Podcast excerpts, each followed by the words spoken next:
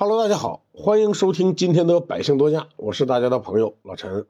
今天呢，我给大家推荐的是一部关于汽车工业的电影。看标题就知道了，我推荐的这个电影呢比较小众，虽然已经上映了很多年，但是由于这部片子的成本有限，也没有什么跌宕起伏的剧情，所以到目前为止啊，它的播放量并不高。为什么我个人比较喜欢呢？因为它是讲的吉利汽车董事长的故事。现在的吉利汽车呢，是我们国内一线的自主品牌。那看看它的故事，就算有些许美化，但是总体来讲肯定是真实的。包括他们跟日本车企谈合作，日本人仗着自己有技术、有市场而趾高气扬的桥段，我相信呢也是真实发生过的。这部剧的主人公呢叫做秋晨，他的扮演者是李乃文。这个李乃文呢虽然不火，以前出演的电视剧呢一般都作为男二号出现。我现在随口能说出来的，像跟张嘉译合作的电视剧《爷们儿》啊，演的就挺好，挺真实的。男二号的扮演者呢，叫做樊志奇，是一个老演员。单说名字呢，你可能不知道他是谁，但是你真的看到这张脸，应该能感觉到有点熟悉。就是这么两个啊名不见经传的演员，让我看了这部电影几十遍，因为真的是太精彩了。它不仅仅是一部枯燥的自传。经过这两个老戏骨的演绎呢，使这部电影啊变得有血有肉。如果你正在创业或者在创业的路上碰到困难的话，都可以看看这个电影，在一定程度上呢具有振奋人心的功效。下面呢就让我为大家简单的讲述一下这个电影，但是他们演的肯定比我讲的要好，所以我建议大家啊听完我的介绍，能够去网上搜一下，亲自去看看。电影一开始呢。就是秋晨吃着花生啊，站在自己的奔驰车前面，像是突然呢对这台车提起了什么兴趣。他仔细盯着仪表盘发愣，然后呢打开前机盖啊，细细的端详着。这个时候呢，从远处走过来两个人，这两个人呢是一边走一边吵，他们分别是主管销售的万生，还有管生产的阿义。这两个人都是跟秋晨从小玩到大的兄弟，只不过这个阿义呢是秋晨的亲兄弟。这两个人吵什么呢？大概的意思呢，就是他们的摩托车卖的太好了，供不应求。管销售的万生呢，自然跑回来找阿义要货。阿义呢，也是叫苦不迭，表示无法满足这么大的销量。这个秋神呢，是边听着他们吵啊，边盯着自己的车看。他俩还没吵完啊，又跑过来一个人，告诉他们说摩托车的发动机涨价了。这就意味着他们的制造成本提高了。可是呢，成本高了却不能涨价。就只能提高产量，赚取市场份额。于是啊，大家纷纷建议秋晨提高产量。啊，没想到呢，秋晨来了一句：“如果大规模提高产量，除了做这行的龙头老大之外，就没有别的出路了。”说完这句话啊，转身就走了，留下了一脸懵的三个人。镜头一转，这个秋晨呢，坐在车间，眼睛直勾勾地盯着摆了一地的汽车零件。然后啊，交代自己的小弟明谦，让他把这些零件啊照原样都买回来，打算自己攒一辆车出来。这个明谦呢，也是秋晨从小玩到大的兄弟，而且呢懂点技术，对大哥的话呀，自然是言听计从。很快呢，这台自己存的汽车就成型了。找了一个人少的地方，俩人就开始试车。这秋晨呢，激动的比开自己的大奔都兴奋啊！一路飙到了八十，结果呢，可想而知，由于这是一台三无产品的车，质量呢一定非常不过关啊！开是开走了，想停可没那么容易，刹车坏了，安全带也拉不动，最后呢，一头扎进了草垛。这两个人呢，不同程度的受伤，住进了医院。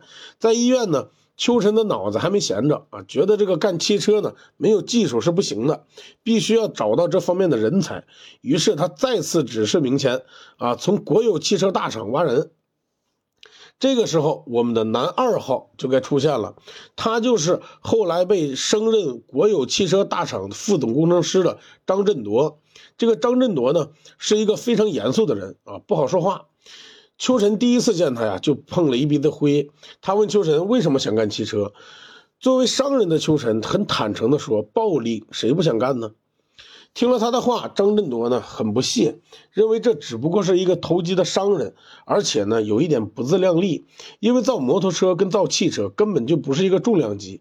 于是啊，他毫不客气的让秋晨回去造自己的摩托车去。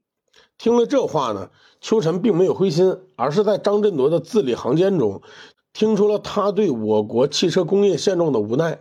他之所以反复的问秋晨为什么要造汽车，其实是对我国能有自己的汽车品牌是有所期待的。但是呢，秋晨并没有给到他想要的答案。这是他们第一次见面，就这样不欢而散了。但是呢，整部电影却以跟他见面为主线被串联起来了。因为以后秋晨呢还要三顾茅庐，每次见面呢都会有收获。回到摩托车厂的秋晨呢，继续鼓捣着自己攒的那台小破车。他的兄弟阿义呢，看到自己的大哥着了魔啊，就过来把他嘲笑了一番。阿义是机械系毕业的大学生，深知制造汽车没有那么简单，所以在他眼里啊，他大哥只是一时鬼迷心窍，碰碰壁，自然就会回心转意的。这阿义前脚刚走，明谦就跑过来说，他们的摩托车厂的经销商啊，集体造反了。集体要求降价，因为新上的几家摩托车厂啊，在低价促销打市场啊，跟他们竞争嘛。看到这儿，其实就知道了，这摩托车厂啊是越来越不好干了。本来发动机就涨价，现在经销商还要求降价，中间利润是越来越薄。但是呢，作为汽车摩托车大厂啊，作为大厂董事长的邱晨，绝对不能惯他们的毛病啊！当场决定甩开这帮经销商，自己建展厅，厂家直销。虽然这样资金压力大一点，但是呢，能够震慑其他经销商，稳住局面。心烦意乱的秋晨呢，来到了自己大哥的鱼塘，啊，就坐那看着大哥钓鱼。这个时候呢，呃，一家三口骑着摩托车过来钓鱼了，他们哥俩就迎了出去。秋晨一看一家三口骑一辆摩托车，啊，于是他就跟这个刚下车的小女孩说：“说以后啊，你不许跟爸爸妈妈坐一辆摩托车了，很危险的，知道吗？”小女孩听到这位邱叔叔的话呢，扬起小脸，骄傲地回答道：“说我爸爸说了，等以后我们有钱了，就买一辆小汽车啊，开车来。”听了他的话，秋晨点了点头，啊，笑了笑，没在意。但是呢，他越回想啊，这话越别扭。他心里想啊，你们现在骑的是摩托车啊，你们一家子的思想都是有了钱买汽车。你们是这么想的，那像你们这样的家庭又何止千千万万呢？哦，大家伙都这么想，谁还买我的摩托车呢？现在一个几岁的小孩都这么想，那摩托车以后还怎么卖？既然摩托车没法卖，既然都想买汽车，那我就得造汽车。那普通的家庭都这么想，那我就造普通家庭能买得起的汽车。本来就心烦意乱的秋晨呢，现在是非常敏感的，听到这样的话呢，更是对他极大的刺激。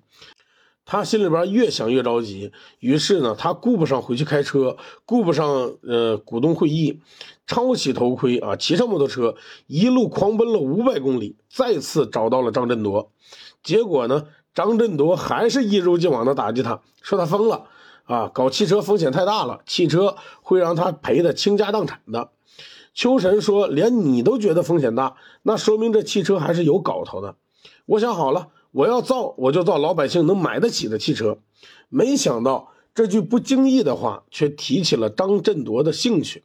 张振铎回过头就问他呀：‘你所谓老百姓买得起的车，你打算卖多少钱？’秋晨想了一想，就说：‘大概六万吧，上了产量还能便宜。’同志们，你们听听啊，六万呢！”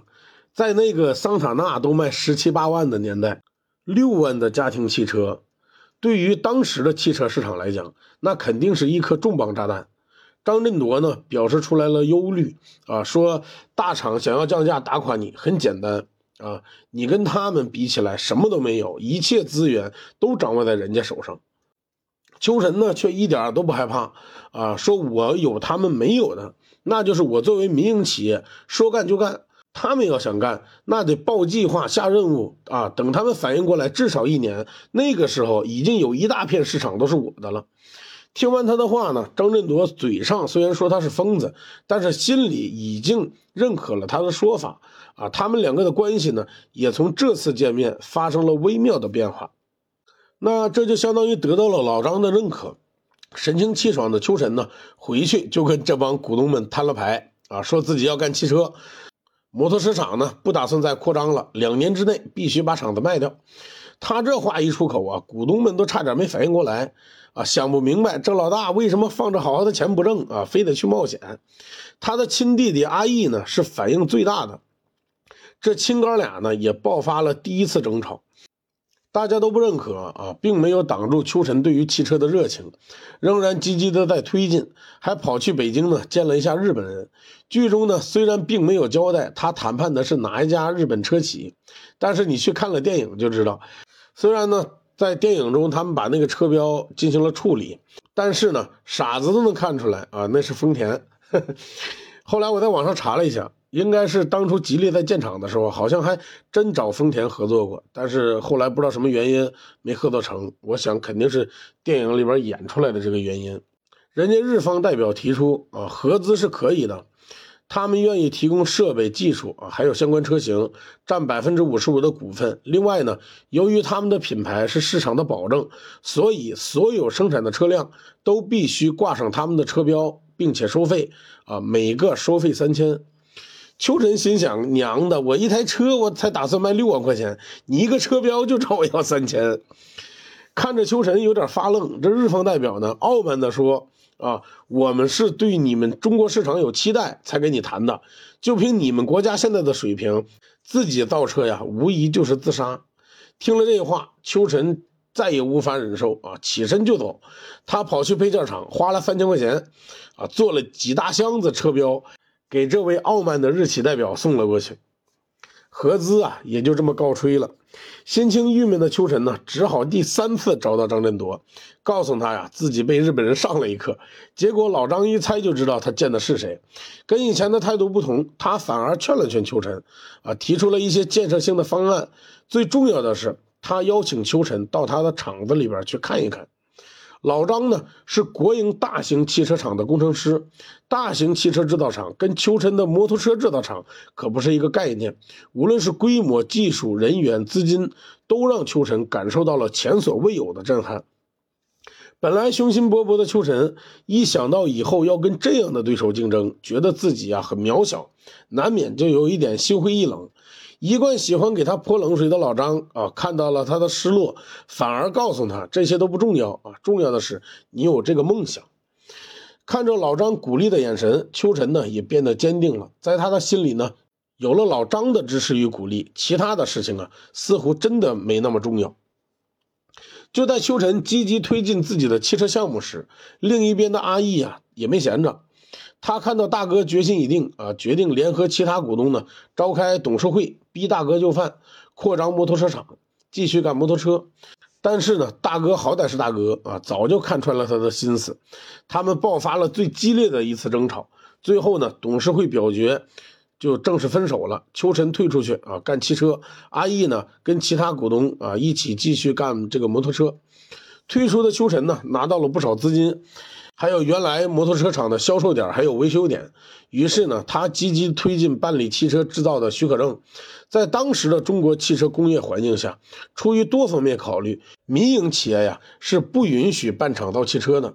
还好当时我国刚刚加入世界贸易组织啊，秋晨以解决社会就业问题、提高经济增长等因素啊，综合分析，不断的向有关部门提出申请，终于获得了批复。允许他们创办汽车制造厂，啊，创立自己的汽车品牌。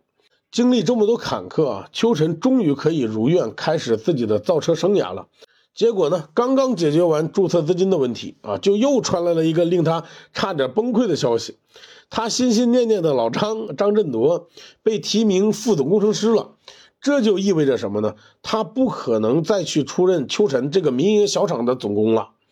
这俗话说得好，万事俱备，只欠东风。没想到是东风却跑了。懊恼的秋晨呢，马上去见了老张，并表示说啊，自己这边进展太慢了。没想到老张却说呢，无论我提不提这个副总工啊，在退休之前，我是都不会来你这里的。这时秋晨才想起来，是啊，虽然他们见过好几次面啊，也有一点惺惺相惜的感觉，但是人家确实没有说过肯做他的总工程师啊。那迷茫的秋晨只好问老张：“说我接下来我应该怎么办呢？”没想到在酒桌上的老张呢，只是嘱咐秋晨少喝点酒啊，一会儿还有事儿，算是给他卖了一个关子。很快吃完喝完，老张呢把秋晨他们带到了自己的书房。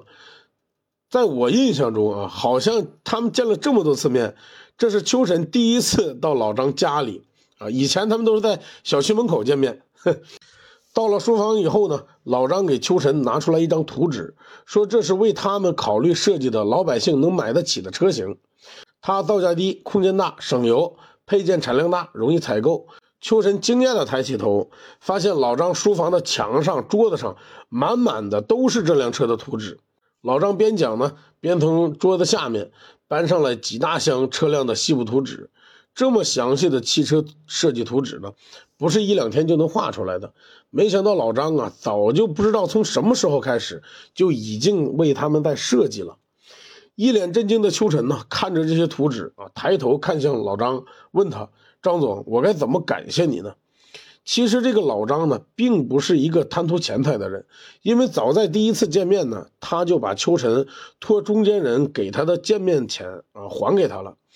所以接下来的剧情呢，一点都不让人奇怪。听到秋晨这么问呢，老张拿出来了小票，说这是晒图费啊，一共花了七千零一十三元，我先垫付了。秋晨不同意啊，一定要让老张开价，说这些图纸啊，足以让自己的工厂开工生产了。没想到老张非但不要，还给了他一个名单，说这上面呢，全是在国营大厂里面没有得到重用的人。他们都有做你总工程师或者副总工程师的本事，只不过呢，在国营大厂没有施展的空间。深受感动的秋晨呢，问老张说：“你为什么这么做呢？”于是啊，开始了整部电影最精彩的对话。老张说：“国有企业也需要竞争对手，中国经济增长速度那么快，早晚要融入世界经济中，我们不能掉在海里再学游泳。”小邱，我不光是为了你，我更是为了我所热爱的中国汽车工业。秋晨听完之后呢，佩服的点点头，说：“希望有一天呢，我可以和您竞争。”老张微笑着说：“那将是我的荣幸。我还有八年就退休了，能赶上吗？”秋晨说：“没问题。”老张用坚定的眼神啊看向他，说道：“我相信你。”最后啊，秋晨还流下了这个激动的泪水。正片部分呢，就这样算结束了。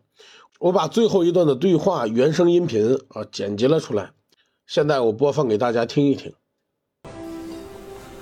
从我第一次见您，我就想请您。是我这边进展太慢了。别说这个，当时提不提副总工，在我退休之前，我都不会来的。是国家培养的我。我必须为国家效力，不管职务高低，我都会用自己的工作来报效国家，这是我的信仰。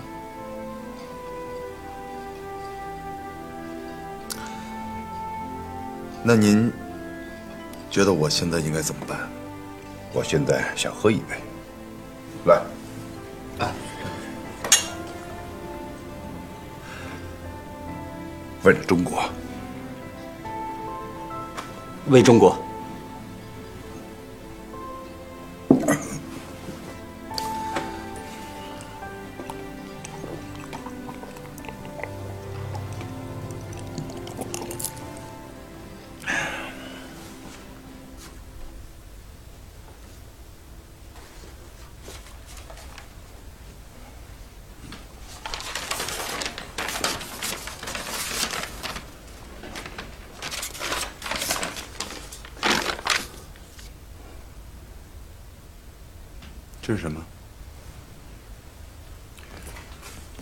这是为你们考虑的老百姓能买得起的车型。这个车的好处是，造价低，空间大，省油，其他使用产品也低，配件产量大，你们容易采购。天气现在正在上三十万的发动机厂，以后你们的发动机配套就有保证了。需要调整的缺点是，你们过来一下。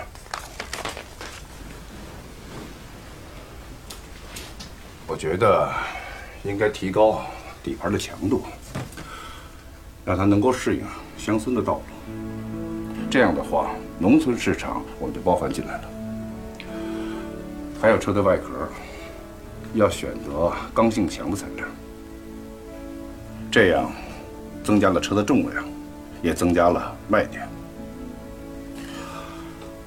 车门内部要加强防撞拉杆，还可以加个尾翼，高速时提升稳定性。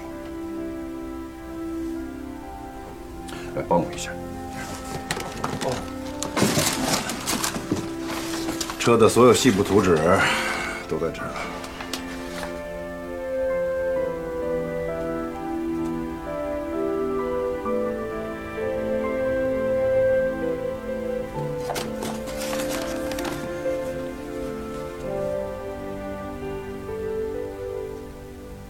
张总，我应该怎么感谢您？这个是晒图费，一共花了是七千零十三元，我先垫付了。这不行，绝对不行！有这些图纸，我都可以开工了。就是，您开个价钱。就这个花钱了，其他这些都是我自己画的。还有。这几个人可以到你工厂里头当总工和副总工，他们很有想法，很有能力，人也蛮不错的，就是没有施展的空间。你要是不用的话，就可惜了。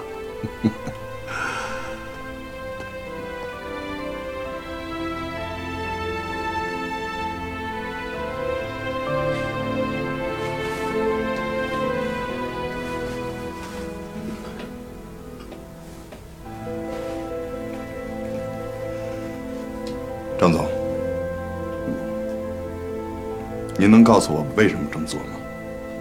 国有企业也需要竞争对手。中国经济发展这么快，早晚要融入世界经济中。我们不能掉进海里再学游泳。小邱，我不光是为了你，我更是为了我所热爱的中国汽车工业。希望有一天我能和您竞争。那时候，我们国家的汽车工业将会有我的一份贡献，那将是我的荣幸。我还有八年就退休了，能赶得上吗？没问题，我相信你。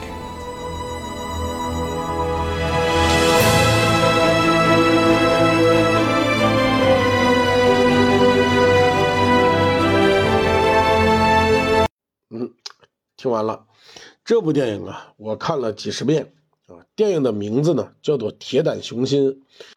这期音频节目呢也是全凭记忆说下来的，但是呢，我到现在听到这一段还是热血澎湃的。俗话说得好啊。时势造英雄，我国汽车工业因为有了充分的市场竞争，才有了现在百花齐放的局面。很难说没有这帮企业家的贡献，他们促进汽车价格的回归，带动了市场经济，解决了几十万人的就业问题。这里面除了有利益的驱使，我更相信他们有企业家的担当，更有振兴国家工业的情怀。毕竟啊。抓住历史机遇，披荆斩棘，创立一番事业，不是谁都有机会的。能有这样的人生啊，也算是没有白白走一遭。好了，感谢收听今天的百姓多家。以后我的节目呢，会多元化发展。不仅仅说车，跟汽车相关的人和事，只要我觉着有价值的啊，都会整理出来给大家说说。也希望你们呢能够多多关注我，积极的跟我评论互动。原创不易，每个创作者呢都需要你们的点赞与支持。如果你喜欢我的节目，那你敢不敢来一套关注、评论、点赞与转发？只要是这样给我来一套的朋友，以后你们买车、用车、运车啊都不用愁了。该说的我都说了，剩下的呢，各位老铁看着办哈。百姓多家的公众号呢有图文版本，也希望你们去关注哈。今天的节目就先到这里，我们评论区接着聊吧。